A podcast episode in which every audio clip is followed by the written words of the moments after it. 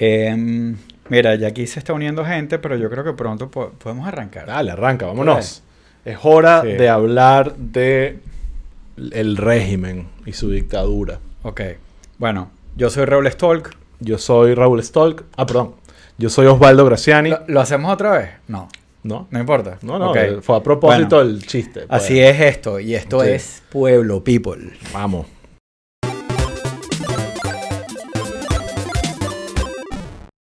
Gente, bienvenidos todos los Osvaldos para generalizar. Jesús sí. Valera, Julio Noguera, Fino Verte desde Washington, Gustavo Ramos, Alejandro Ordaz, Saludos, eh, mi Renier, gente. gracias por tu lealtad. Apreciamos verte por acá. El em- emperador está desnudo, ni siquiera desnudo, sino desnudo. Me Desnudo. Sí, Es no, no. que- queremos esa imagen de Hay que Trump escribirlo sin D. manera. Es nudo. Eh, última vez que lo digo, los que están en Instagram, váyanse al link en la bio y entren en el live de YouTube, que es más divertido aquí. Sí, saludos desde Aquí hay un poco de gente. Tennessee, creo. Eh, Murphys, Murphysboro. Aquí está Pedro Murphys- Gaterol, Mercedes desde Caracas. Murfreesboro. Eh, bello. Wow. Está Ok. aquí Daniela, mi hermana. Bueno. Eso está Ya. en Miramar. Estamos en todos lados, todos lados. Todo el mundo, todo el planeta. Bueno, Bueno, Raúl. yo voy a hacer rápidamente eh, el housekeeping para entrar de lleno en este tema que, que nos trae a, esta peña hoy.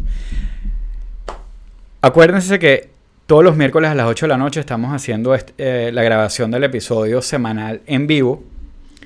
Es eh, chévere si lo oyen diferido por otros sitios, pero si se pegan a YouTube, el live chat se pone súper bueno. Hay un poco de gente y además nos ayuda. Mira esto, yo estoy impresionado. Nos están escribiendo desde Apure, desde Francia. Exacto, fíjate. Está, Digan aquí está desde, dónde nos están viendo para, para tener la, la- la película completa.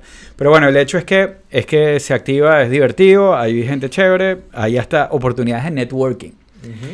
Em, pero bueno, los que están pegados en YouTube deberían la mayoría estarnos siguiendo. Si no lo están haciendo, suscríbanse al canal y denle a la campanita para que les avise cuando sacamos episodios nuevos. Acuérdense que eh, en la plataforma que nos sigan, eh, por favor síganos. O sea, en la pla- plataforma que nos oigan, nos tienen que seguir y aprovechar para alborotar el algoritmo de esas plataformas. En unas puedes poner un comentario, en otras puedes ponerle que sí, cinco estrellitas al, a- al- al podcast, en otras, no sé, hay todo tipo de cositas que, que te están poniendo, que si Spotify y a- a- Apple Podcast y todas estas cuestiones.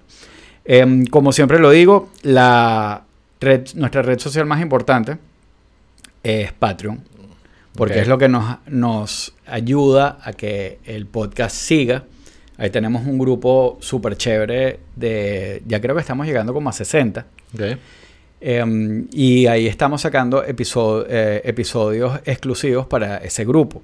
Eh, de vez en cuando hacemos como actividades, pero lo principal son esos episodios. Estamos haciendo como unos episodios de, de 20, 25 minutos, como un tono un poquito más relajado, Más más íntimo. La palabra es íntimo. Eh, de temas que mm, como más específicos también, pues. Sí. Pero la verdad es que vale la pena. Esta semana hicimos uno hablando sobre ideología. Eh. Si quieren saber cuál es la ideología de Osvaldo Graciani, eh, nada, métanse y Sí, la mía está clara, la de. Raúl está bastante Sí, ambigua yo- eh, y prepotente. No, no está también. muy definida. Sí, no sí, no sí. está muy definida, pero en esa discusión también entramos a hablar un poquito de lo que está pasando con el Partido Republicano ideológicamente. Entonces está chévere, vale la pena. Péguense por ahí. Mira, yo Lo- estoy sorprendido aquí antes de que sigamos. Eh, mencioné Francia, Pure, pero aquí está, sigue- siguió la gente. Esto parece una canción de reggaetón, ¿sabes? Miami, Los Ángeles, Nueva York, Puerto La Cruz, más Miami, Presente. Caracas. Eh, aquí Miguel Fernández, mi primer live, y el Puerto seguidor La del podcast en iTunes. Puerto La Cruz. Gracias, Saludos a Miguel. Sal- Eh, saludos a la gente de Puerto La Cruz. Sí, también. eh, ah, extraño Puerto La Cruz. Nosotros Sí. teníamos una casa allá, mi papá, y erro, o sea, Cleveland. Lo extraño. Eh, Plantation. eh, Sí. Bueno, nada, más, más de Los Ángeles. Increíble. Cleveland, esto, Miami Shores. Mercedes- está- Mercedes Verónica, siempre- estás aquí al lado. Casi que te Mercedes podemos invitar siempre para que te pide que voltee el Maga Mog, pero en este episodio, Mercedes, no lo voy a hacer, porque además Vinimos aquí a defenderlo. vinimos aquí a... a- Esta camisa roja no es por chavista, ¿ustedes qué creen? Un comercial de Ah. Telcel. Esto sí te fuiste para... Sí, eh, sí, tal cual. Sí, sí, sí. Pero está bien. Eh, contento, me gusta esta Sí. actividad en el chat. Eh, Mira. Hoy estamos listos. Me faltó una parte del. No puedo de- con tu de- pinta. del housekeeping. Sí, si están escuchando este podcast, síganlo escuchando, pero les recomiendo que al llegar a su casa vayan a YouTube. No, y yo vean. pongo, yo pongo en redes sociales. En redes sociales, que también estamos en redes sociales. En Twitter estamos arroba pueblo underscore people y en Instagram arroba pueblo people. Y bueno, voy a poner una foto de, para que vean nuestra- qué, es lo pinta, que, pues. qué es lo que dice Osvaldo. Pero bueno, el hecho es que tengo la, como dicen aquí, Raúl con la pinta de pizza delivery. Exactamente. Sí. Ojalá fuese esa la pinta. Eh, mira, algo más del, del, del housekeeping o podemos hablar No, de la, no, la no. agenda hoy está muy Sí, la, la- la agenda está muy bien definida porque, porque bueno. Por supuesto, vamos a hablar de la redada del régimen Sí. a, a nuestro eh, o sea, moral y el mejor presidente que ha tenido este país. Al ama- amadísimo Al, líder. al amadísimo líder que nunca ha hecho nada malo, que siempre ha estado con la ley. Bueno, bueno. No, lo, Eh, no lo vamos a hablar con el sesgo del tonito Osvaldo. Exacto. Bueno, Eh, un poquito. el tonito. un poquito, de verdad. me- Eh, eh, estoy eh, preparado. Pero Ah. es, es un tonito que... que, mm, y, y yo creo que aquí tú me estás con- comentando algo fuera del aire, que creo que es buena forma de arrancar este episodio. Pero es un tonito que se oye en, incluso en medio serio. ¿Sabes? Sí. Lo estamos hablando que si... Por ejemplo, que si no sé, pues, o sea, de repente, hoy en día tú dices el New York Times y la gente te dice, ah, no, pero es que esa es la izquierda extrema o lo que sea. Pero no sé, oye, a- para mí, a mí no me parece, pues. Sí. Eh, y, eh, y, y tú oyes un podcast del New York Times, por más periodístico que traten que sea, siempre se lo oye como un tonito ahí. Cuando, Sí. "No, los republicanos. y, eh, eh, es Sí, difícil como que hay un bias. mantener la, la objetividad periodística. Sí. Bueno, déjame Y- terminar con pero- la agenda, Raúl. Pero no, pero vamos a. O sea, Pero quiero mencionar las comenta cosas. lo que. Sí, sí, pero eh, con eso quiero empezar, pero déjame terminar la agenda para que la gente sepa que vamos a hablar. Bueno, vamos a hablar, de, Trump. weón, y la Claro, verdad. pero también quiero hacer un update de, de Ah, lo sí. de el Biden streak, como le están llamando, Exacto. porque hicimos un episodio de Patreon al respecto la semana pasada. Y también quiero hacer un comentario breve sobre DeSantis y, y la carrera electoral que hay de la gobernación de Florida. Ah, sí. Porque no está tan fácil como parece, aunque sí creo que va a ganar, sí. pero, pero quiero hacer un comentario. Pero justamente con lo que tú dices, el tema del bias de los medios, eh, tuve como, me pasó algo interesante eh, esto, estas semanas, porque en verdad fueron más de una semana, donde eh, me, no voy a entrar en detalles, pero mi carro estuvo en el taller Ujú. dos semanas, ¿ok? Lo cual fue bastante frustrante porque me Sí. sentí de vuelta El en, pain in en the el tercer mundo. Eh, que eso también es otro tema, el cómo COVID y todas estas cosas ha destruido la calidad del servicio de la industria automotriz de este país, de las aerolíneas, que está pasando. Eso es otra conversación. Pero nada, en fin, la, la compañía como de, la, la- ¿sabes? Digamos, el car dealership me dio un carro eh, alquilado para poder sobrevivir mientras veían qué hacían con mi, mi camioneta. Y eh, obviamente cuando te dan un carro alquilado nunca es tan fino, pues estaba como medio chimbo el carro, una, una minivan, Ujú. pero no tenía CarPlay, es- eso lo llaman los First World Problems. ¿Dónde Ajá. está mi CarPlay? No puedo Sí. manejar sin él. Pero entonces tuve esta experiencia, ah, ok, déjame tener que escuchar radio otra vez. Entonces empecé a escuchar radio, debo decir que experimenté un poco con, con la radio cubana y salí en posición fetal, de verdad lamento. Radio Mambí. La, o sea, de verdad es hipertóxica, horrible. Sí, sí. De verdad, y ojo, cuando digo radio cubana estoy generalizando, pero en- saben aquí lo que No, me hay, do- refiero. hay dos estaciones de radio particularmente. Creo que, de hecho, probablemente una le baje más la mecha que la otra, porque creo que una la compró el grupo de Univision, que es un poquito más... Sí, pero realmente es feo. Sí. Es feo, es, Sí, sí, es- sí. es inmo- no debería existir nadie, sobre todo, en fin, no voy a entrar en detalle. Bueno, pero ese no es Ese no es el tema. Entonces, no es el tema. en buscando qué, con qué sobrevivir en mi commute, caí en NPR, que por cierto, haciendo el blog, hace unos meses nos entrevistaron. ¿no? Para, para hablar de Pueblo People. Eh, puse NPR y dije, bueno, vamos a escuchar esto. Y de repente empecé a escucharlo, me encantó, empecé a unos reportajes súper interesantes sobre Florida y los Everglades y... Y de repente me di cuenta y ah, esto es lo que es escuchar las noticias sin ningún bias. Claro. Y me se fue, ah, fue tan refrescante. Y no quiero decir con eso que NPR es la mejor cosa del mundo, pero sí hubo un elemento de, de refrescante Bueno. en ver a alguien que estaba dándote la noticia. Claro, y que Y sin, sin el tonito. Sin Porque- el tono, Porque sin el- Eh, claro, tú le dices esto a un republicano y te- NPR, eso es lo más radical y comunista que hay simplemente porque es público. Pero no es, en verdad es súper No, bueno. no es. La calidad es muy Sí, buena, el nivel periodístico es, es- es alto y también tiene este elemento local porque yo estaba escuchando NPR Florida, entonces estaban hablando de temas de Miami, de los Everglades, de Florida en general. Ahí fue que escuché algunas cosas interesantes de la carrera de Ujú. que no la vas a escuchar en ningún Claro. medio más todavía masivo. Sí. De DeSantis en CNN y Fox News hablan de él como candidato que le va a competir a Trump, pero nadie está ni siquiera pensando que es el gobernador de Florida. Sí. Entonces, pareció, o sea, tanto que agarré, me devolvieron mi carro hoy, gracias a Dios, y puse NPR ahí en mi, en mi lista de favoritos. Claro, hay, hay una cuestión de nostálgica de repente de, de, ¿sabes? de, de oír radio. Pero la verdad es que la, la mayoría de los programas en PR los puedes oír por Spotify. Mira esto que están diciendo aquí. Raúl eso. es tan guapo que hasta esa gorra le queda bella. Wow, Raúl. Muchas tenemos gracias. fans. Tenemos fans aquí. Muy bien. Gracias. eh, Ya, ahorita se me olvidó Elena. lo que iba a decir. Bueno, es para que se te olvide. Bueno, me, me- me descuadraste. No, no lo, que, lo que estaba diciendo Mm. es que puedes ponerlo en Spotify. O sea, Sí. NPR eh, y, y- y lo que te estaba comentando antes.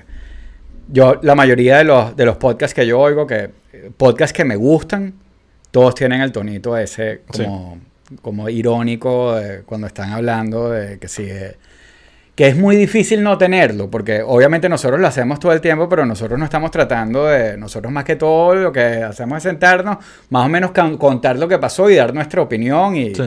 y, y- y- y no, es, eh, ¿sabes? no es una cuestión periodística. Eh, pero incluso oyendo podcast periodísticos, tú oyes el Daily, que está hecho con... ¿Cuál Daily? con- Sí. Claro, pero está New hecho York con- Times, por favor. Claro, pero es rigor, hay rigor periodístico, Ah, hay sí, fact checkers. Sí, sí. O sea, es escuchable. Hay, Es- hay es una creíble. canti- hay una cantidad de cosas, pero cuando te hablan es... Y el- Mira, el- tú sabes. Repitiendo un poco lo que siempre te digo, que nosotros tenemos privilegiados de tener una- un grupo y una audiencia de primer están nivel. recomendando Todo el mundo aquí es que si fan de Claro. NPR y nosotros so- éramos los que no estábamos, estábamos más perdidos. No, No, que... nosotros no, yo ya en PR desde sí, hace ahora. Raúl siempre me hablaba de NPR. Claro. Todos los días llegué y que escuchaste hoy lo que dijo NPR. No, hay distintos programas en Está NPR. bien. No, pero, Sí. pero bueno, eh, Sí, quería echar ese cuento, pues. Ok, Eh, Seguimos. Sí, vamos eh, a arrancamos con el raid. que No, no, no, el rey lo vamos a dejar al final, Raúl. Tú no Ah, entiendes bueno, ese concepto de que lo mejor Sí. va que al final para que la gente se quede pegada. Eso es como que lo hacen Radio Rochela. ¿Te acuerdas de Radio Rochela? Sí, El mejor sketch cuando lo ponía. eh, yo no vi a Radio Al Rochela. final. Ah, ok, ¿verdad? Que tú también eres de los que en esa época pensabas que Radio Yo veía el Rochela show de Joselo.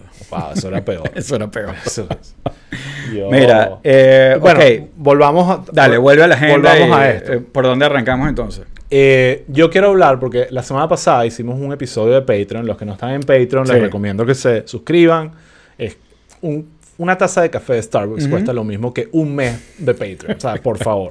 Ese es el Eh, típico argumento. El típico argumento. Pero en el Patreon hicimos, Cómprame un café. hicimos un episodio para repasar un poquito esta percepción que hay de que del Biden streak, lo están llamando. Como que desde las últimas tres semanas el, el gobierno, no solo Biden, sino su gobierno, ha estado haciendo muchas cosas que dan la señal de que toda esta etapa que empezó con la, el, el desastre de la retirada de Sí. Afganistán, eh, de crisis y de problemas económicos, inflación, eh, locura, está empezando a tener señales Ya. positivas. Ah, se acabó la inflación. Ahora vas a decir que se acabó la no, inflación. no se acabó la inflación, pero definitivamente hay una sensación de que están haciendo Sí. algo al respecto. La Casa Blanca está diciendo que eh, en julio hubo 0% de inflación. Eso, No, eh, eh, eso no es verdad porque está publicado el número, fue 8.5%. Ujú. O sea, ellos no pueden decir que... Lo que sí están diciendo es que no revirtieron la tendencia. O sea, la Sí. tendencia de inflación estaba subiendo, subiendo, se rompió No, un no, récord está- va- de 40 años. No, va más lento y la verdad- 10%. Y la gasolina ha ido, ha ido bajando poco a poco. Exactamente. Ujú. Entonces, exacto, se arregló Estados Unidos.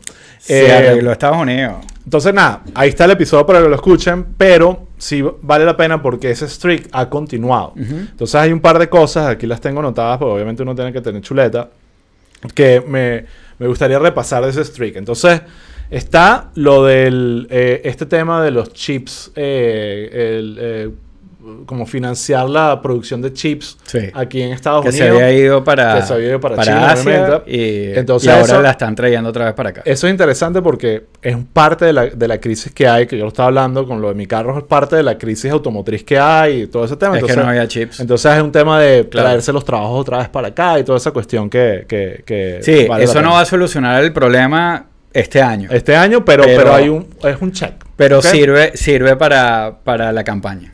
Está el tema del bill de los veteranos, también que pasó, lo que hablamos con Jon Stewart.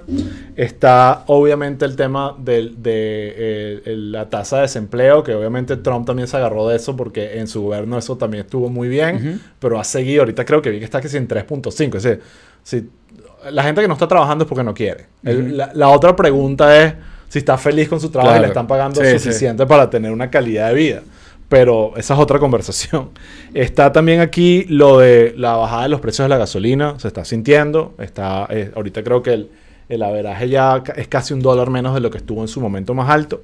Eh, eh, ¿Qué más está? Lo de la expansión de NATO. ¿Sabes? Claro, el- esto, sí. eh, eh, esto no había pasado en muchísimos años. Dentro de todo es un logro Sí, o sea, todo, todo a- esto es gracias a Putin. sí. Eh, lo de Al-Zawahiri, Al-Zawahiri, Al-Zawahiri, Sí. no sé cómo se llamará, pero ya está muerto, así que no se va a ofender con mi comentario. Eh, y está ah, lo de la inflación de julio, que eh, no Sí. es tanto que la inflación es- está en 8,5 year over year, que sigue siendo súper alto para Estados Unidos, pero es primera vez que la tendencia baja, ¿sabes? Como que si ves el gráfico, estaba subiendo, subiendo y empezó a bajar. Y yo creo que si logran mantener esa tendencia de aquí a los midterms, va a tener un muy Claro. sólido argumento. Sí, Eh, bueno, no, y, y por otro lado también, eh, esto también siguiendo un poquito la- lo que habíamos hablado eh, en Patreon, pero ya el fin de semana El lograron, el, el Senado logró pasar eh, la ex Build Back Better eh, Bill de Biden, que ahorita es como la, la ley antiinflación de Joe Manchin, pero que tiene, que tiene unos puntos súper importantes de la agenda republicana, que en temas de, de eh, ambiente, eh, impuestos eh, y health. Pero Sí. temas importantes, pues, o sea, eh, eh, límites de, de, o sea, eh, eh, eh, descuentos en medicamentos, eh, límites, a un cap interesante al- a lo que tiene que pagar la gente que está en Medicare eh, anualmente. eh, eh, bueno, el tema de los impuestos que de eh, tax la gente, eh, subirle los impuestos a la gente que gana más de 400 mil dólares al año y, y metieron un, un impuesto corporativo obligatorio a las grandes compañías. eh, y en el tema ambiental metieron también varias cosas interesantes, entre las que están ahora si te compras un Tesla, eh, tienes un, un- un descuento importante Claro. en tus impuestos. pues. Está bien, no tiene que Pero ser un bueno, Tesla, puede ser pero un- bueno, un, eh, Volt. pero bueno, el punto, el punto es que, que yo creo que es más importante, o sea, desde el punto de vista como político, lo que es más importante ahí, porque obviamente sí creo que, que es una ley, eh, es, un- es un bill que va a tener un impacto real, pero es el, es por fin romper con la maldición esa eh, de que eh, de a- a- o, o la apariencia de que los demócratas no podían lograr nada. Eh, ahora, con, con todas estas cosas que han ido logrando aprobar, ellos tienen un argumento para decir en los midterms, que están gobernando. miren, no, no, y, y para decirle a los mismos demócratas, vale la pena vola- votar, votar demócrata, porque Sí. mira, eh, esta es nuestra agenda y la estamos Y si le sumas eso, que la locura republicana con el tema del aborto y otras cosas eh, pareciera estar favoreciendo a los demócratas, creo que eh, existe todavía la posibilidad de que los demócratas tengan un, un resultados mejores de los esperados en los midterms. Sigue siendo difícil. Sí, Pero- yo- yo- no es que es- exacto, no es que esto es ya que se volteó la tortilla, porque una cosa que también hablamos en Patreon es la es que es que los republicanos hacen mucho con muy poco y los demócratas hacen poco con mucho. O sea, en, en- en términos sobre todo de comunicación política. Entonces, Así- de bueno, repente es todo lo contrario a los republicanos, que hacen Exacto. mucho con nada. Sí, Es exacto. como que Eso ellos lo dicen, que- el partido eso fue lo no. que dije. No, no, no. Ok, dale, fino. Exacto, Estoy de acuerdo con tu ideología Eso de fue lo no que dije. hacer nada. Los republicanos Ah, hacen, ah. hacen mucho con poco. Ok, pues. exacto. Eh, y, mm, y- y bueno, eh, eh, vamos a ver cómo lo usan, ¿no? Ahora, obviamente, o sea, ha- hay temas que, que están como por encima de, de- de- que, que para mucha gente lo que estamos hablando, por ejemplo, el, el tema del aborto en Kansas. O sea, Una señal. Sí, es una señal de que, de que Y quizás... que la gente vota cruzado Pero- eso. Que, que la, que la gente puede votar cruzado, pero, pero también que, que hay algunos temas que pueden hacer que los demócratas salgan Se a muevan, votar. se movilicen. Porque no es necesariamente que vas a convertir a los otros, o que, que sí puede pasar, o que, o que puedes de alguna manera motivar a gente que está en el medio a jalarlo para tu lado. Pero lo principal es que eso demuestra que sí hay algunos temas en la agenda que pueden hacer que los demócratas salgan a votar, que es lo que ellos Sí. más necesitan. Igual también vi ahí en pues. un podcast de 538 donde hablan de que realmente este tema del aborto y el trompismo a lo que ha afectado muchísimo al Partido Republicano en los suburbios. Que ahí es donde realmente están sufriendo Sí. muchísimo, sobre todo con. Suburban Women. Exactamente. Entonces, Eh, bueno, sí. eh. Ah, hay que preguntarse si el raid a Maralago es algo que va a motivar a los republicanos a salir a votar Sí. en los midterms. Sí, aquí, aquí está un debate en el chat diciendo que, Ajá. bueno, que de repente hace falta un tercer partido moderado. Uno siempre cree como, "Uy, hace falta este partido que represente El de, el exactamente de lo que yo Andy quiero". Yang. El de Andy Yang, que ha sido un ¿Cómo que se total llama? fiasco. Forward. Eh, forward, creo. Sí, Sí, Forward. The Y- Forward Party. Y, mm, y pero aquí Mercedes dice, pero para combatir a Trump tiene que ser un solo partido, el partido de la unidad. la coordinadora democrática. Una, plataforma unitaria. Sí, bueno, que es verdad. Sí. Pero aquí, aquí Julio menciona a Andrew Yang, pero yo creo que Andrew Yang perdió demasiado respeto No, no. eh, al, Sí. al- al lanzarse esta locura. ¿Sabes? Como, no es una locura. Yo siento que es sensato y, y respeto muchísimo a Andrew Yang, pero, pero creo que perdió protagonismo, que es parte de lo que estamos Sí, hablando. pero, de el- que- pero, pero también no tanto por lanzar el partido, sino también ha sido como muy torpe. eh, Mira lo que hizo Trump. Trump. Trump, Trump prefirió, Justamente. déjame disfrazarme de republicano para entrar por ahí y después hacer lo que me dé la gana. Obviamente sabemos que Trump no es republicano. Sí, aquí. Pero dice, Andrew Yang es low-key cringe. Low-key, bueno, no, Sí, no aquí sé qué significa eso, pero, pero creo que, que no es low-key, creo es un- que es cringe. cringe. Sí, no, no sé si es cringe, pero creo que perdió. O se ha convertido en eso, pues.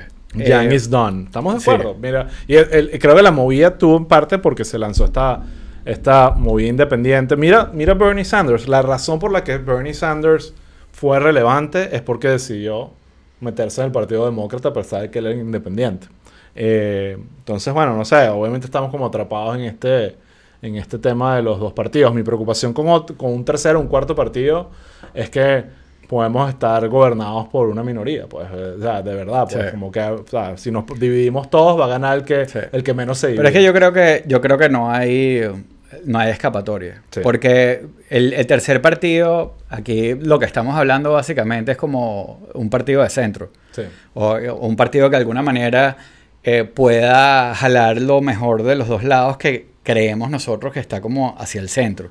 Lo igual creo que hay unas, un poquito en el, en el ah, igual creo que hay unas divisiones ideológicas que son eh, como cruciales y, Sí. y que no, no, no permiten eso. Pero, pero bueno, libertarios. estamos ¿no? entrampados. Sí, en bueno, hablábamos de que yo creo que lo hablamos mucho. Yo conozco mucha gente que, que dice yo soy totalmente liberal en todos los temas sociales, pero el tema económico eh, también soy liberal. Claro. Eh, que es como que, que es lo, lo que los republicanos Exacto. quieren. Entonces Claro. digo, ese es el, el, partido, partido. el partido liberal. el liberal. partido liberal liberal, el que tenemos libertad económica. Bien, Raúl, gracias por publicar mi, mi trabajo de día a día. Sí, Eh, eso es mío. cosas que uno encuentra en la gaveta Osvaldo Graciano. No, no, aquí hay más cosas. Mira, aquí hay. Bueno, acabo de romper una gaveta, pero. Para hay- los que están oyendo, hay eh, un vape. es una calcomanía gigante que dice Cannabis is not, a crime. Hay un vape. ¿Quieres probarlo? No. Bueno, entonces sigamos Ok, sobrios. sigamos. Eh, dejémoslo de Biden. Sí. Re- eh, para cerrar, recomiendo el episodio que hicimos la semana pasada, donde entramos un poquito en detalle. Pero es que. Pero hicimos hoy la pero actualización. pero fíjate, acabamos de hablar dos cosas que en las que profundizamos en, en Patreon. Uno la semana pasada, que era el episodio de el episodio de, de- del streak de Biden. Y otro en el episodio que grabamos hoy, donde hablamos de ideología. Y la ide- ideología del Partido Republicano y cómo está dividido y eso. Y justamente estábamos a punto de entrar en esa discusión del tercer partido y dijimos, Sí. Sí. not today. Not today. bueno, el otro tema que es más Ajá. corto para entrar en la, lo que estamos todos En lo que todos queremos por hablar. Y además queremos oír sus opiniones. Es que em, hace poco se publicaron unas encuestas de la gobernación de Florida, es el estado donde vivimos. Ujú. Em, y lo que salió de esas encuestas, no, aunque DeSantis está de primero, ¿Dónde, ¿Dónde lo viste? ¿En 538 o...? 538. Ujú. Y aunque DeSantis está de primero, eh, no está cómodo de primero. ¿Ok? Eh, y Más o menos cómo son los números, ¿lo tienes por ahí o no? Tendría que buscarlo. Realmente no lo, no lo busqué. Ahorita puedo hacer el trabajo de. de- de tipo buscarlo. Joe Rogan. Exacto. Así que... Eh, pero lo interesante, lo que decían era que la polarización era lo que estaba eh, desfavoreciendo a DeSantis, porque DeSantis se convirtió en otro, otro político que polariza, entonces mucha gente lo ama eh, y mucha gente no lo quiere para nada, que podría votar por quien sea. Ah, y realmente, aunque Nikki Free. eh, Nikki Fried era la candidata demócrata que todos estábamos hablando, está más Bueno, de Chris, ¿es- ¿cómo es se llama el Nikki otro? Fried? Porque se escribe Fried o se escribe Fried.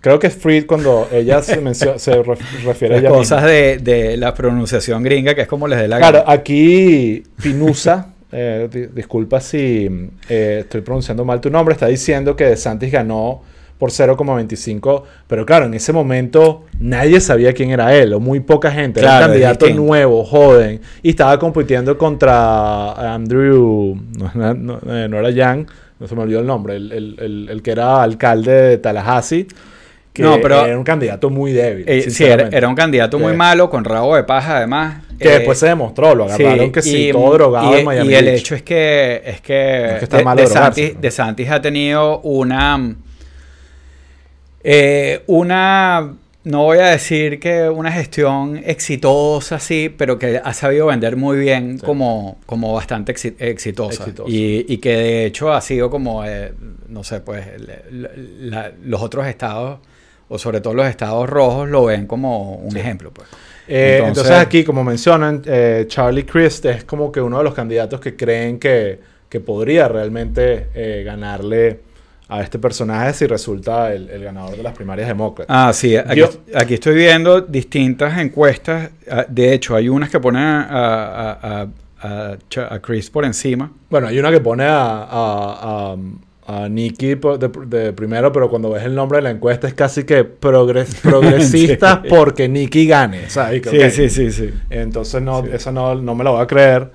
Pero, pero nada, quería mencionar eso Sí, porque, que está más yo, tight de lo yo que creo pensábamos. que, que DeSantis eh, necesita ganar Claro. la gobernación para, para tener chance de ganar la Ahora, ¿tú no- crees que, que- la nominación. a- Aquí, aquí yendo un poquito a... Viendo estos números, o sea, yo creo que DeSantis gana, pero yo creo que DeSantis se sienta a ver los números de estas encuestas y tiene una razón para preocuparse. Para preocuparse. Entonces, ¿qué significa esto? O sea, que, que tienen que hacer algo, o sea, tienen que ah, hacer algún shift o algún cambio en la campaña. Entonces yo me pregunto si ese shift Ya sería más hacia lo extremo, eh, tipo republicano, o si de repente el shift sería más hacia el centro Te lo para puedo- tratar de, de jalar a... Te lo puedo responder en, en función a la al video que está en YouTube. O sea, ahorita ayer estaba viendo unas cosas en YouTube y Ajá. ya comerciales, campaña de, de Santis. Y vi el, el, digamos, el comercial de DeSantis. Yo lo he mencionado aquí, hice estas vainas de comunicación política por unos cuantos años. No lo extraño tanto, pero, pero me encantó hacerlo.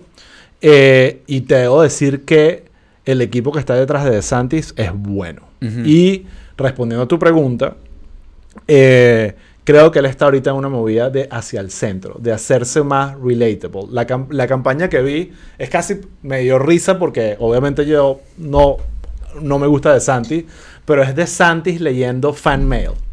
Pero así con la voz y que de Santis, gracias por cambiarme la vida. Y él leyendo la carta y que, oh, casi como San Nicolás.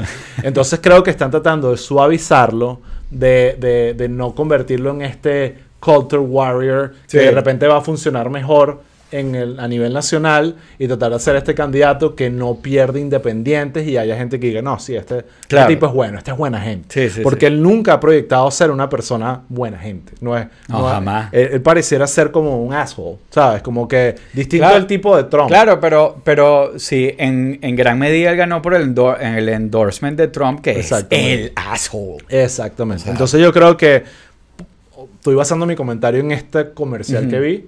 Eh, el- la, la- la movida de él es un poco hacia, hacia moverse al centro Bueno, y tratar de, de agarrar los independientes, porque es obvio que ya tiene a los radicales. Claro. O sea, que vas, que, Sí, que- sí. o sea, como que lo Ah, que no puede te- pasar No es- tienen otra alternativa. y no se, y, y- y- y se está suavizando no en ideología, sino en tono. Que eso es algo que Claro. no afecta tanto. Ah, no, no es que cambió su postura de este, Sí. sino simplemente está leyendo fan mail y el tipo es pana. ¿Sabes? Como que, Sí. ok, eso, una Claro. persona que radical, eh, republicana eh, o desantista, así es que vamos a llamar. a los- El a la- desantismo. El desantismo. Eh, Wow. eh, ojalá yo. O sea, mira un dato interesante. No voy a mencionar nombres para mantenerlo en privado. Pero yo sigo mucha gente que es hiper trompista, eh, republicana y todo ese rango. Y, y esa gente que es Q, loca, ¿sabes? Biden es pedófilo y toda esa Ujú. vaina. Y una de esas personas que sigo eh, publicó el otro día. De Santero. eh, La de Santero. santería. La de santería. Me gusta ese nombre. Bueno. Ese puede ser el los podcasts que hagamos de Santis Sí, especiales. tal cual. Eh, ¿Qué estaba diciendo? Perdí el, el hilo de la... Eh, que tú sigues gente. Que, Ah, republicana y vi a alguien que, más que radical, yo, que, Q. tro- que yo considero trompista radical, así que, que puso algo que me pareció que aquí hay algo. Dijo, si Trump es el político que es, algo así, como que debería dar un paso atrás y dejar que las nuevas generaciones tomen el, el control del partido. De Santis es el tipo. Y yo que, wow. Trump no es el político que es. Claro, sabemos eso, pero ver ya que el electorado que yo en un momento pensaba que iba a votar por Trump, sea lo que sea, ya está empezando a ver y decir, mira, esto no nos conviene. Ahorita vamos a hablar del tema, lo del Sí. FBI, que Claro. creo que puede tener dos ángulos. Dicen- Dicen, sí creo que puede favorecer Dice, a Trump. dice Mercedes, dicen que DeSantis es un tipo preparado, inteligente, no bruto como Trump. Dicen. Tal cual. Bueno, la, un episodio, ¿no? Sí, la carrera de DeSantis es bien interesante, eh, desde cómo llega a Harvard, su carrera como abogado también es interesante. Él fue, que sí, JAG, Justicia Naval, para quienes se Sí. acuerdan de la serie. Eh, tipo, eso, Tom Cruise en, en A Few Good Men ah, hizo ese trabajo. Y bueno, tiene una carrera eh, bastante más interesante para un político que Y un la gente que lo show. conoce y que lo rodea, incluso antes de ser político, dice que es un tipo súper inteligente, preparado, brillante, eh, Sí. que, que, Que es un le, que le das un reporte y se lo lee completo. Es Sí. todo lo contrario a Trump. A Trump Claro. le das un reporte y dice, ya, me lo puedes presentar con dibujitos, ¿sabes? Para yo entenderlo. Y, No, no, Trump. Le das el reporte y así que Sí, para la basura. sí. Entonces, que, no quede, que no quede evidencia. sí. Bueno, bueno, eso nos lleva al tema que vamos a hablar. Ok. ¿Qué pasó? Ah, Aquí todo el mundo está emocionado con DeSantis. Yo creo que aquí tenemos un montón Sí, de desanteros. el desantismo. El desantismo. Eh, pero, pero bueno, no sé. A veces deseo que... Que por cierto tengo una respuesta que... Se el- unió el al otro-. Incluso me dijeron que era un aburrido el otro día en el, en el chat de, de YouTube por lo de no haber dicho el fuck, Mary kill de Trump, Pence y DeSantis. Ya lo tengo claro. Ajá. Ya lo tengo claro. Habla. Eh, Dale. fuck Pence. Ya, eso fue lo que yo puse. Ajá. Mary DeSantis kill Trump. Pero ese, ese es el, así es, ese es el mío también. Claro, bueno, bien, pero Bueno. lo tuve que reflexionar. Pues. Lo que pasa es que creo que decir kill Trump puede Aquí, ser considerado. aquí Manuel dice que no sé si lo saben, pero están compitiendo en el mismo horario que el mazo que con el mazo dando. Está bien, no importa. No, no, Está bueno, no, está bueno. No, no, no nos afecta. o capaz sí, no lo sé. Eh, Ajá. Mira. Bueno, Bueno, creo que podemos pasar a hablar del, del raid. ok, ¿qué pasó? Primero, fue un raid. Eso es parte de la conversación. Técnicamente no fue un raid. No. No. Eso lo estaban hablando, que técnicamente no Sí. es un raid. Sí, Es bueno, otra- sí, técnicamente no es un Un raid. Eh, que es un raid. No, es que es distinto. Un raid es No, distinto. pero- un raid es distinto. Es Sí, un tema sí. de que, que entras con Eh, armas y no, no, violencia. eh, o sea, es un warrant para search, un search warrant, Exacto. básicamente, que, que no es un raid. Ok. Entonces, hablemos, que para entrar como un poco estructuralmente, ¿qué fue lo que pasó? Como que el... ¿Cuándo fue esto? Hace dos días. El lunes, en la- las 10 de la mañana, aproximadamente, 10 de la mañana. llegó el FBI sin avisar. Dicen que son aproximadamente, eran como 20, más o menos, Sí. agentes. Llegaron a la a Mar-a-Lago. Trump no estaba ahí. Mar-a-Lago, exacto, que es el club de Trump el donde de vive. Trump. Donde, donde vive parte del año. Creo Sí. que... Bueno, sí, lo que decían en uno de, los de los podcasts que oí es que, es que justamente que, bueno, que Trump no está ahí en los veranos porque el verano en Florida es una cagada. Exactamente. Entonces, que normalmente en esta época del año él está en su club de New Jersey. Exactamente. Entonces, eh, que por cierto, donde está haciendo todo este tema con, con los árabes, con la Arabia Saudita, eh, no sé cómo es la vaina, lo de lo del, lo del co- torneo de golf, Ah, sí, que también sí, ha sido sí. un tema controversial Ajá. con las víctimas del 11 de septiembre, etcétera, etcétera. Bueno, nada, resulta, llegan los, eh, los del FBI, estuvieron ahí unas cuantas horas y Pero fue- registraron la oficina de Trump, el, la- el- ahí- la- la- el cuarto de Trump, El- y se eh, llevaron un montón de vainas. Sí, hay varias cosas, ahí hay dos cosas interesantes. O sea, primero, que según entiendo, fue como, ok, eh, pon tú, fueron 15, 20 agentes del FBI, pero que fue bastante discreto. O sea, no es que se bajaron con las con las chaquetas, eh, esas clásicas que salen en las películas que dicen FBI por detrás, eh, sino que más bien fue como que, ok, llegó el FBI, llegaron los carros, pero que mm, ellos justamente estaban tratando de evitar como el photo op. Y también teniendo muy claro que Trump no estaba y, o sea, la, la idea era como que, que fuera algo relativamente discreto. Eh, y lo otro interesante, que mm, ellos fueron, eh, tenían muy claro a dónde iban a revisar. Ellos fueron a un storage en el sótano, eh, fueron a una oficina, eh, a la oficina que tiene Trump ahí, que de hecho me da risa porque comentaban que, o sea, que, que- que tiene como una especie de, de escritorio similar al de la, al de la oficina oval. Se lanzó una versión pirata Exacto, de la se lanzó oval. una, una versión Qué- pirata. Qué horrible está. Pero verdad, revisaron la oficina y una y ahí abrieron la caja fuerte, que es como una caja fuerte de hotel, y el cuarto de Trump, o un cuarto, eh, en la, eh, que bueno, que as- asumo que es como que el- el- los living quarters de. Trump en el club. Pero, pero una de las cosas que, que, estu- que estaba viendo, porque también o- otra cosa que aquí todo el mundo se está preguntando, ok, ¿qué pasó? ¿Qué encontraron? ¿Por qué fueron? Y la verdad es que no hay muchas respuestas, hay mucha especulación. Pero- y ese vacío de respuestas es lo que está generando Claro. la locura. Pero Exacto. Eso hablaremos. Pero, pero lo interesante es que, es que fue tan targeted porque ellos fueron dateados por alguien de adentro. O sea, eh, por alguien cercano a Trump que les dio un pitazo y les dijo, lo que ustedes están buscando está o aquí, o aquí, o aquí. Entonces, los Entonces, que eh, eh, he escuchado, ahorita entremos en las explicaciones políticas y todo.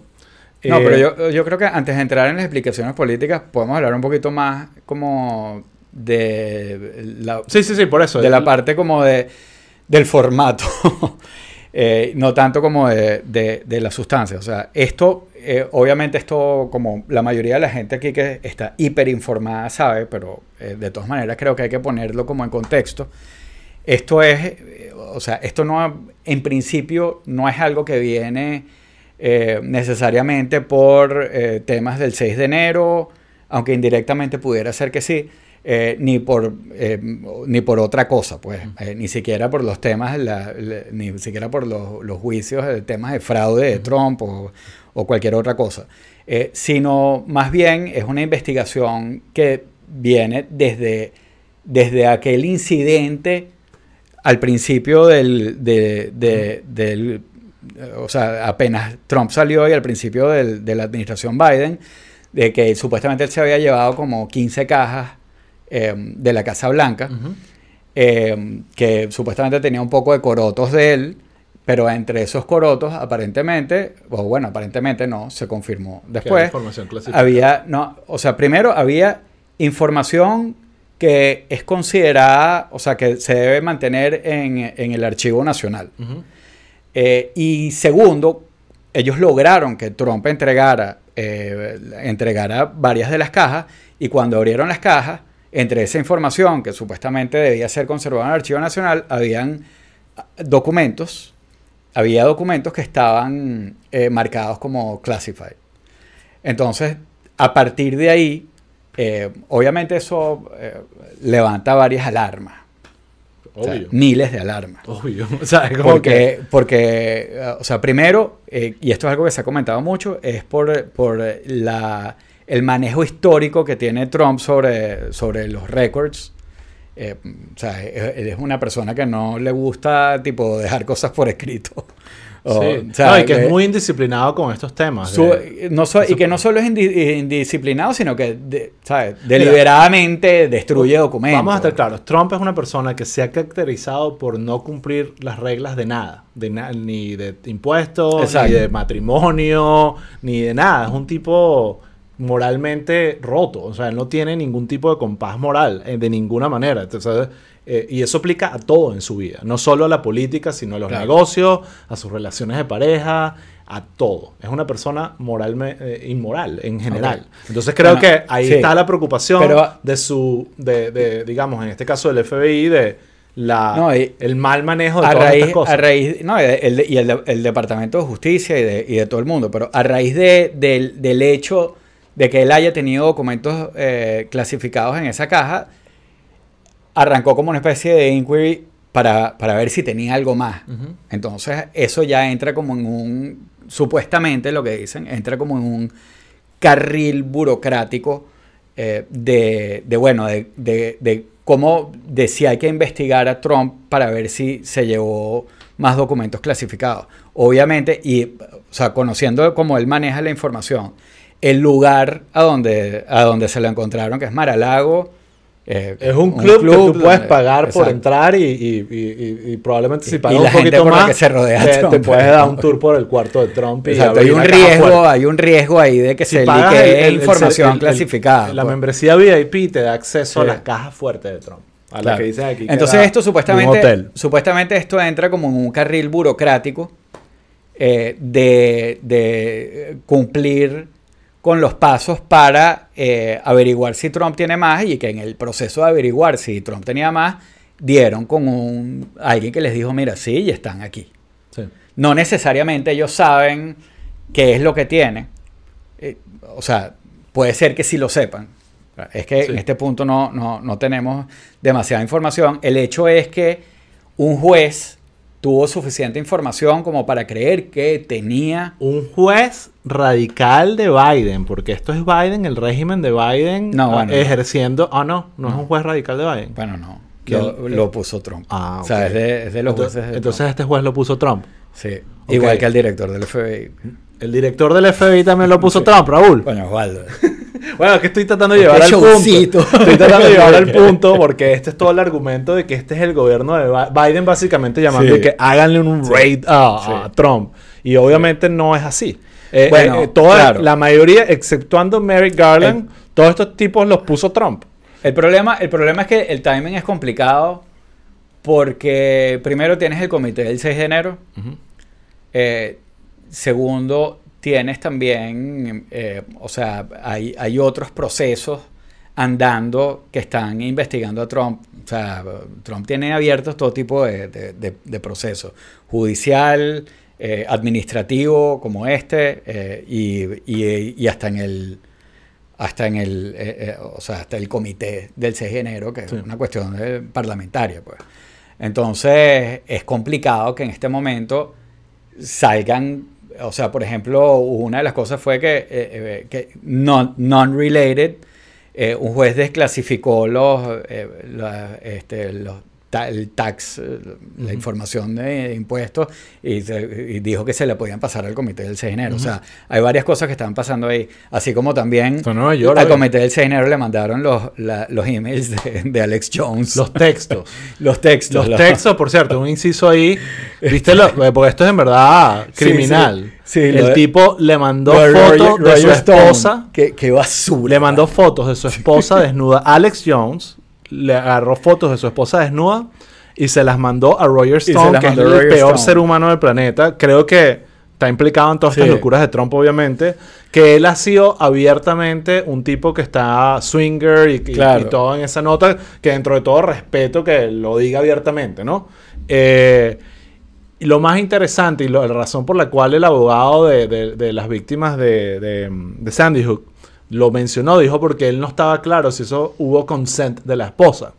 Y sabes que la esposa salió y habló y dijo, No había consento no, con eh, eh, no, yo no sabía esto Sí. y es, pero este de alguna manera no es el problema más grande que tengo ahorita. Probablemente el problema más grande ahorita es que su esposo tiene que pagar 50 millones de Sí. dólares, eh, pero, pero definitivamente es una cuestión que te habla de la moralidad de estos Claro. personajes. Son unos inmorales todos, unos Claro, locos. eso es todo, es es ese Es universo. ese grupo de el- las el peores escorias. Sí. Son las peores escorias. Sí, verdad. sí.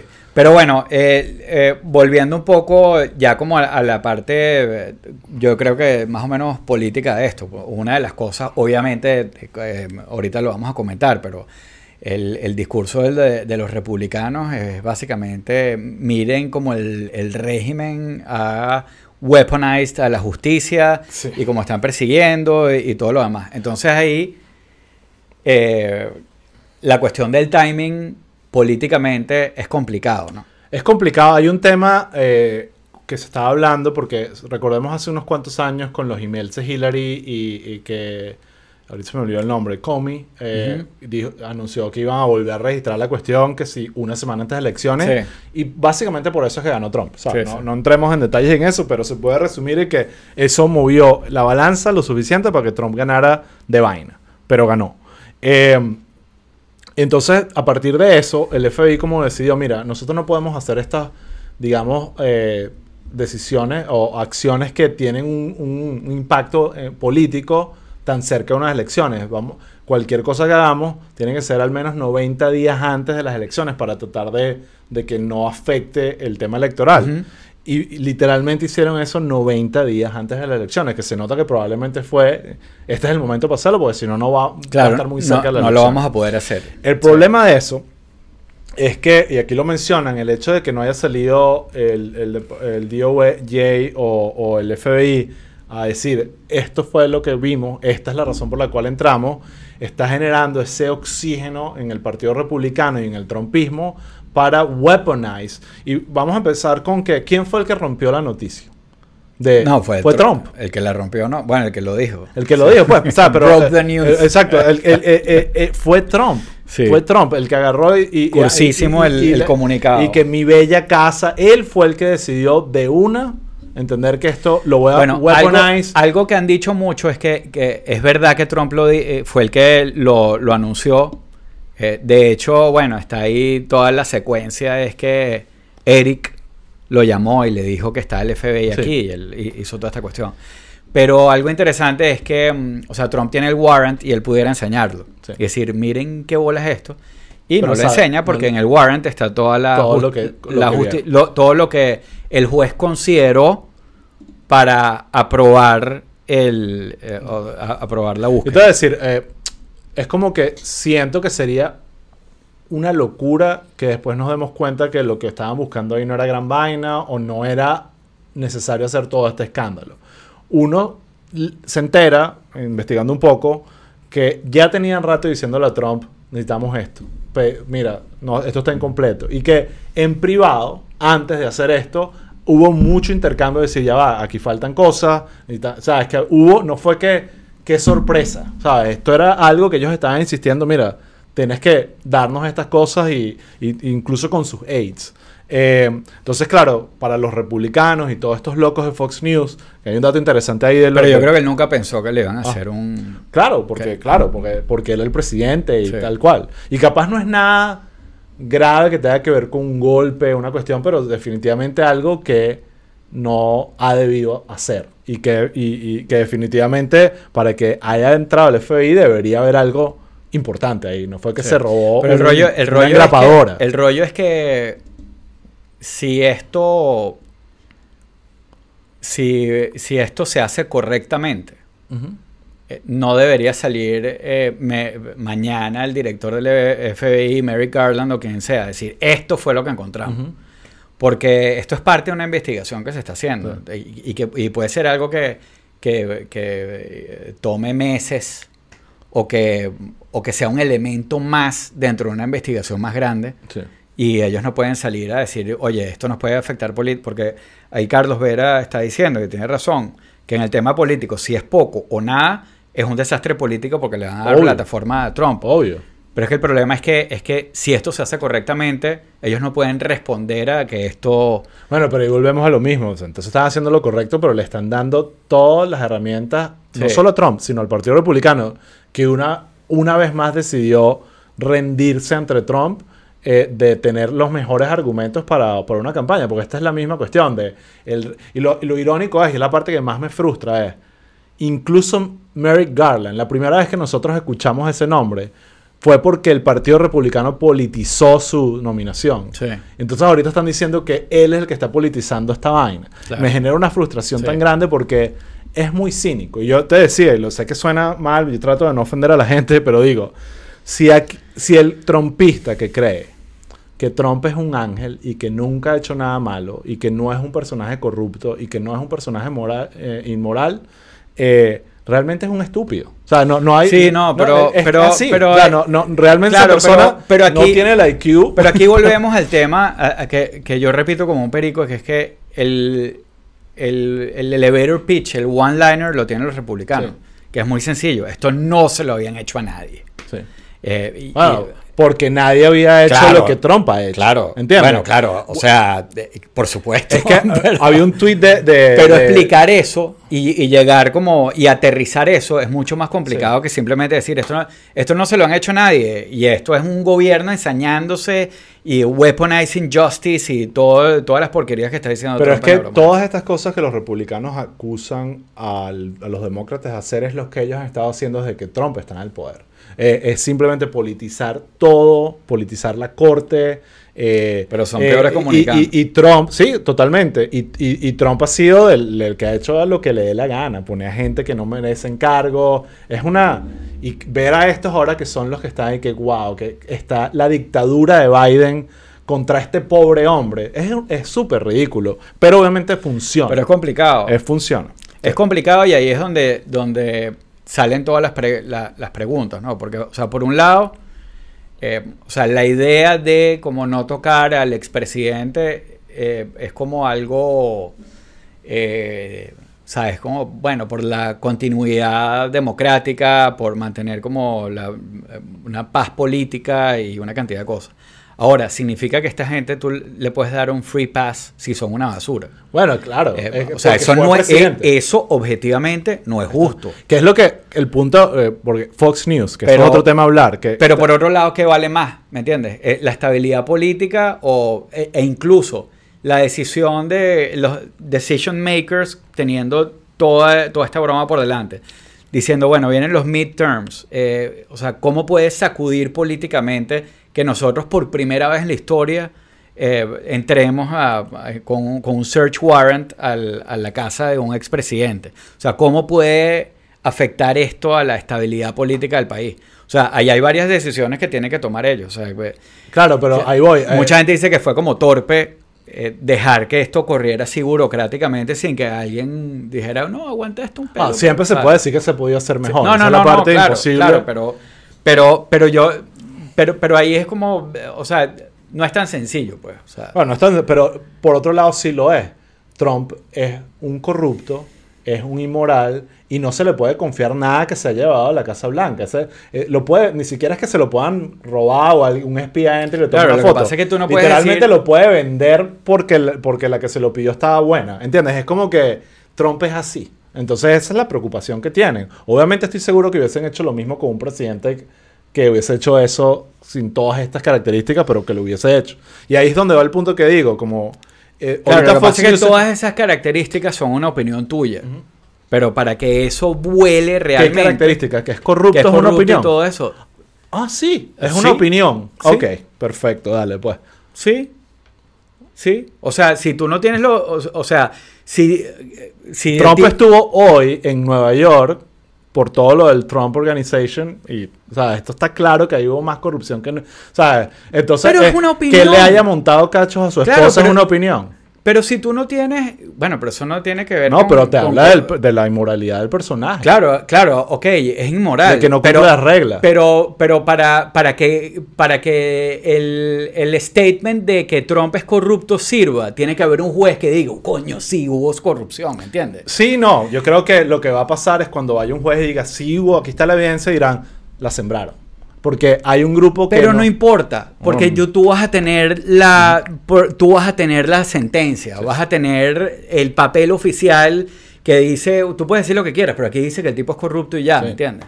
Pero, pero, o sea, yo no estoy diciendo que, que es tu opinión, yo también opino. que- o sea, yo, uno sabe, o sea, nosotros hemos, ha- hay periodismo que cuenta de, de cómo Trump utiliza la influencia y el poder para, Sí, para, sí. para a, a su beneficio. Sí, Pues. yo creo que va mucho Eh, más allá de... de no, la claro, opinión. claro, pero, Hay evidencia sólida. pero para que, pero para que sirva como en el discurso eh, y para que sea realmente efectivo, necesitas probarlo. Sí. Y, y para que, para justificar esto, necesitas probarlo. Estoy de acuerdo. Que lo que, que lo que, el- que lo que conseguiste es que el tipo le estaba vendiendo, qué sé yo, este, le- secretos nucleares a, Sí. a, a Kim Jong. Que de hecho, una de las cosas que, que, Había. que, que hab- que habían en los papeles que él se había llevado originalmente era, eh, esto creo que lo, lo decía Maggie Haber- Haberman del, del New York Times, que él, por un lado, tenía un disregard completo por las comunicaciones escritas y que por otro lado estaba demasiado encariñado con otras. Y, y una de las cosas que él enseñaba con mucho orgullo era que sí, la carta que le mandó Kim Jong-un Sí. y ese tipo de cosas. Pues. No, y esa es la... y, eh, sí, eh, ah, una de las cosas que eh, Fox News está pegado ahora en este tema como de... Si le pasa, a- si se lo hicieron a Trump, se lo pueden hacer a cualquier persona. Y, y salió Ian Bremmer, que es un, un persona que respeto mucho, eh, como un eh, experto en ciencias políticas y tal, diciendo, sí, exactamente, eso es lo que es la ley, que aplica igual para todo el mundo. Sí. y una de las cosas que sabemos, yo sé que tú defiendes a Trump y dices que no es corrupto, pero Trump siempre se ha sentido que está above the law. O sea, él siempre ha creído que puede. Y en verdad, creo que tiene razón en creérselo porque la mayoría de las veces ha sido así. Se sale con la Se suya. sale con la suya. Sí. Entonces, cuando lo acostumbras a que salga con la suya, es como que obviamente va a hacer todas estas vainas. Esta, es como que el privilege. el- yo no ni siquiera creo que es white privilege, es Sí.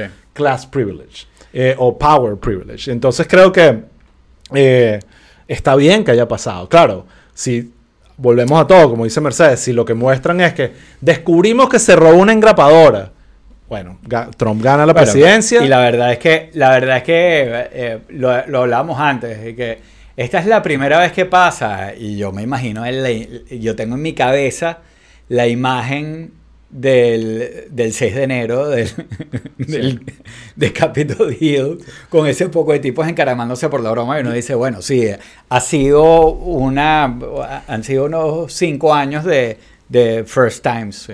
Ahorita se me olvidó el nombre. ¿Te acuerdas de este caso del eh, ex gobernador de, de Illinois o era alcalde de Chicago? No me acuerdo que lo agarraron una vaina de corrupción, pero loquísima. ¿Te acuerdas de ese caso? Bueno, Eh, no. no me acuerdo el nombre del tipo, pero lo metieron preso y todo. Fue una cuestión de. El tipo estaba, pero más descarado en todos los temas de corrupción. Y ahí es donde creo que hay una diferencia entre el Departamento de Justicia y el FBI. Me acuerdo del FBI saliendo a dar una rueda de prensa. Apenas descubrieron todo, hicieron la redada. Esto fue lo que descubrimos. Aquí está ABC. Este tipo es un criminal. Y yo creo que esa es la parte que Trump ha sido un maestro en que nadie pueda pararse y presentar el rompecabezas y decir, aquí está todo. Porque no está El- la prueba. Exacto. Porque Bueno, el yo tipo creo que sí de- destruye documentos. Me, me O- hace... una cosa sí. también que, que- que me da risa es la. Bueno, no es una, es una porquería, pero es esta imagen de, de Trump yendo por la Casa Blanca con memos y rompiéndolos y tirándolos en la basura y por detrás los aides que tienen que, porque saben que tienen que preservar esa broma, pegando la broma con tape y guardándolo en los archivos. Se dice que una cantidad de, de, papeles de los archivos que están en el archivo nacional, que de la era Trump está, son tal cual documentos pegados con tape así, que una broma uno por uno. Wow, wow. O sea, pero bueno. Ahora, vamos avanzando un poco esta conversación. Igual ya llegamos a las nueve, Sí, así que tenemos que las nueve, cerrar. señores. Eh, quería mencionar un poco, un, po- un par de cosas. Primero, lo, lo dijimos ya que el director del FBI que firmó esta, eh, este allanamiento lo nominó Trump. ¿Sabes? Y cuando lo nominó dijo que este es un hombre de altísimo nivel. Eh, otra cosa, recordemos cuando toda la campaña de Trump contra Hillary fue ah, muy movida con el tema de los emails. Irónicamente, esto fue lo que el FBI anunció, lo de Comey, de alguna forma eso ayudó a Trump. Fue el tema de los emails y hay muchísimos videos que están rodando ahorita de Trump básicamente diciendo en su campaña, en la primera campaña presidencial, que hay que, que en verdad hay que proteger el tema de, de- de los documentos confidenciales y los top secret y que Hillary hizo todo mal y que las... bueno, es más, creó un tag que todo el mundo decía que era eh, lock her up. Y era Bueno, todo en, en Claro, pero él fue más allá. ¿Ah? Él fue más allá. Obvio, pero por eso es que te digo que Pero él digo, mismo eh, se está matando. No, no, no, no, que él fue más allá en ese tema. Porque eh, lo de Hillary era similar en el sentido de que ella Puso la cuestión un servidor privado. digitalmente se llevó las comunicaciones a- protegidas a, a- a a un servidor. servidor que no era de la Casa Blanca. Eh, y, y Trump justamente una de las primeras cosas que firmó como, como presidente eh, fue una ley donde convirtió eso como en un felony y le puso Un como felony. prisión, o sea, que él mismo, prisión de cinco años que él mismo creó la demás. ley que debería meterlo preso. que Sí, pudiera, es que que la pudiera evidencia- aplicársele a, a él mismo. Exacto. Pero yo creo que, Eh, pero también cuando tú ves como, bueno, ajá, ¿qué, qué, qué le puede pasar a Trump? La broma es como que una multa de que si, no sé, hasta de 50 mil dólares, una cosa así. Eh, hasta entre 2 y 5 años de prisión eh, y que no pueda run. Sí. Eh, Pero dice que eso es muy cha- que, que no, no es Claro. fácil así. Ah, No, y si, y si hacen eso, eh, again, es, Es como- combustible. uf, Exacto. es complicado. Bueno, yo sí, ojo, yo creo que un personaje como Trump no debería No, me- inabil- no, inhabilitarse. claro, Debería claro. inhabilitarse, Claro, obviamente. Estoy de acuerdo, Eh, pero ah, igual Otro tema es complicado en este momento. que es pues. interesante, porque lo hemos hablado, es cómo DeSantis va a reaccionar ante esto. No he visto si ha, ha comentado, no, no lo he seguido últimamente, pero hay dos cosas que lo conectan. Primero, que sucedió en Florida. Entonces, como Claro. puede, te- puede tener un poquito más de... van a, pe- van a preguntarse ¿por qué en, dejaste en ruedas que de los prensa, dejaran claro. entrar a- Sí, sí. Entonces me inter- es interesante y después cómo él va a abordar la cuestión porque su principal contrincante ahorita no es Biden, es Trump para DeSantis. Entonces él si sale a decir como todos los republicanos salieron a, a- arrodillados ante Trump como Kevin McCarthy que le dijo a Eric Garland que despeja tu calendario que nos vamos a ver para que me des explicación. Una cuestión hiper ridícula. Sí. Eh, me interesa, lo de Santis es como, me interesa cómo va a navegar esta, Claro. esta, esta, va a Sí. estar minado de, de bombitas políticas.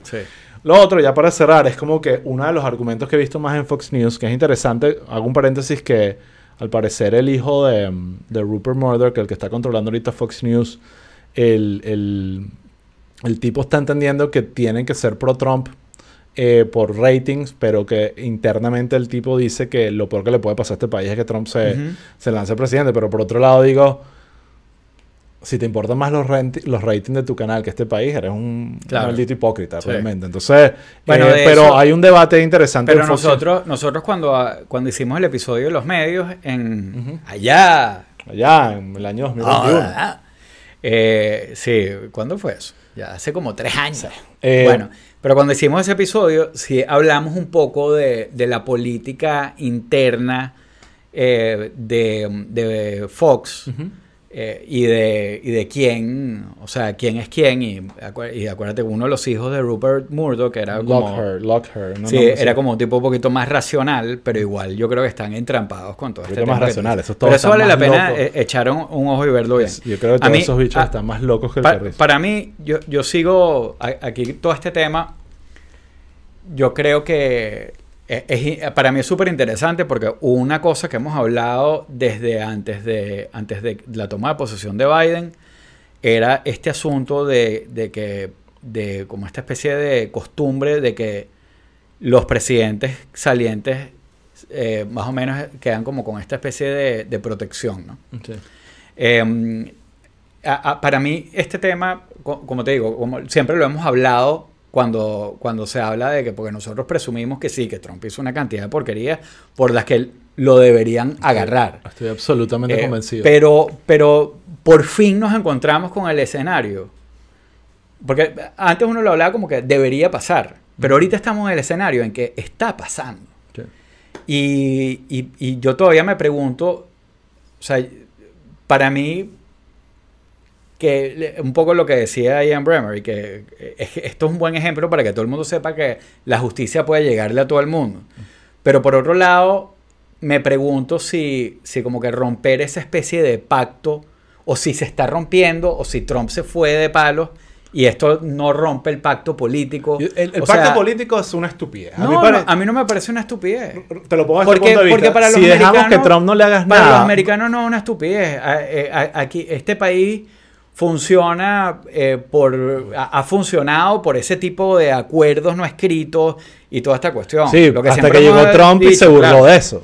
De- Y el- y depende el- de la buena voluntad de hombres poderosos. Yo lo veo de esta forma. O sea, si, no, si a Trump no le pasa nada, es perfecto argumento para que él o otro lo vuelva a hacer y haga, o lo haga peor Claro. o, o lo haga mejor, en Sí. el sentido de que lo logre. ¿Entiendes? Entonces, yo sí creo que, que el hecho de que haya sido presidente de un país haga que nada, la ley no te pueda hacer nada. Es absolutamente absurdo. Eso es lo que. Y ahí voy para mi punto final. Uno de los temas de Fox News ha sido mucho enmarcar esto en que eh, eh, esto es de third world countries. Lo que está haciendo el par- el- los demócratas politizando las instituciones es un tema tercermundista. Estoy de acuerdo que eso es muy tercermundista. Ah, lo, que, lo que no estoy de acuerdo es que sea el lo, lo irónico siento que el que trajo el tercermundismo a la política gringa fue Trump. Banana. Pero, Republic. pero na- no hay nada más sí. tercermundista que Trump en todo. en Banana su- Republican. Entonces, nada, esa es mi reflexión para cerrar. sí. Eh, Sí, y- ya- aportante aquí porque eh, Miguel Fernández me recordó el nombre Rod Blagojevich. ¿Te acuerdas de él? Que tenía un corte de pelo loco. El tipo era un corrupto, pero que pelo, sí. un montón de videos casi que el bicho diciendo, mira, esto es lo que me tienes que pagar. Era porque estaba vendiendo un puesto del Senado, que fue irónicamente el puesto que dejó Obama cuando se lanzó a, a presidente. Y Blagojevich, estaba vendiendo ese, ese puesto. Imagínate tú, entre otras cosas. Sí. Así que bueno, gracias a todos eh, por sumarse. Ya están aquí casi las 9 y 10. Eh, muy contento con la actividad del chat. Sí. Hay un momento que siento que están hablando entre ellos y no nos están Sí. escuchando. No, pero Lo cual me hace sentir Está bien, bien. Porque, porque eso es eh, parte de este podcast. Sí. Pueblo People es más que un podcast, eh, eh, que un podcast es una comunidad. Es una comunidad, exactamente. Es un pueblo. Es, es un pueblo. Entonces, bueno, eh, eh, nada, estuvo bueno. está- vamos a ver, yo, yo sí creo que lo que sí te puedo decir Están, es que... están pasando cosas. Estoy de acuerdo contigo que, bueno, que se están haciendo las cosas bien y no se puede salir a anunciar que...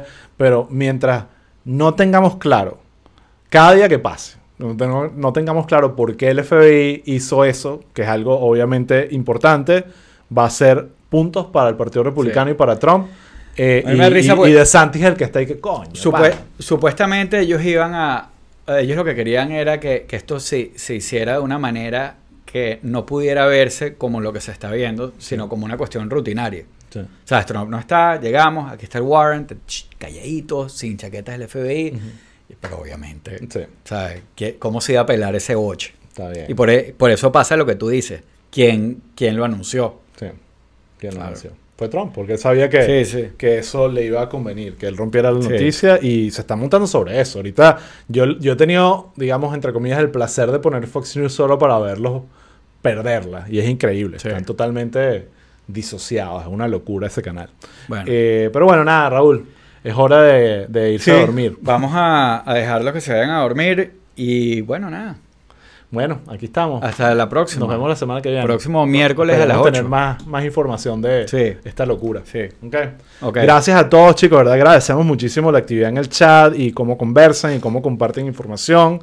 Eh, y Aquí bueno, dicen, me fa- encantó verlos falta el grupo de WhatsApp. ¿Quieren otro grupo de WhatsApp? No, yo estoy totalmente en contra de los grupos de WhatsApp. Lo- la mayoría de los grupos en los que estoy no participo y los ignoro porque es demasiado. Ya, ya. Exacto. Si abrimos el, el grupo de WhatsApp de Pueblo People, Osvaldo no va a participar. No voy a participar. Yo sí les puedo poner de repente unos stickers o algo así. Exacto. Eh, pero bueno, nada. eh, hasta la próxima semana. Nos queremos. Bye.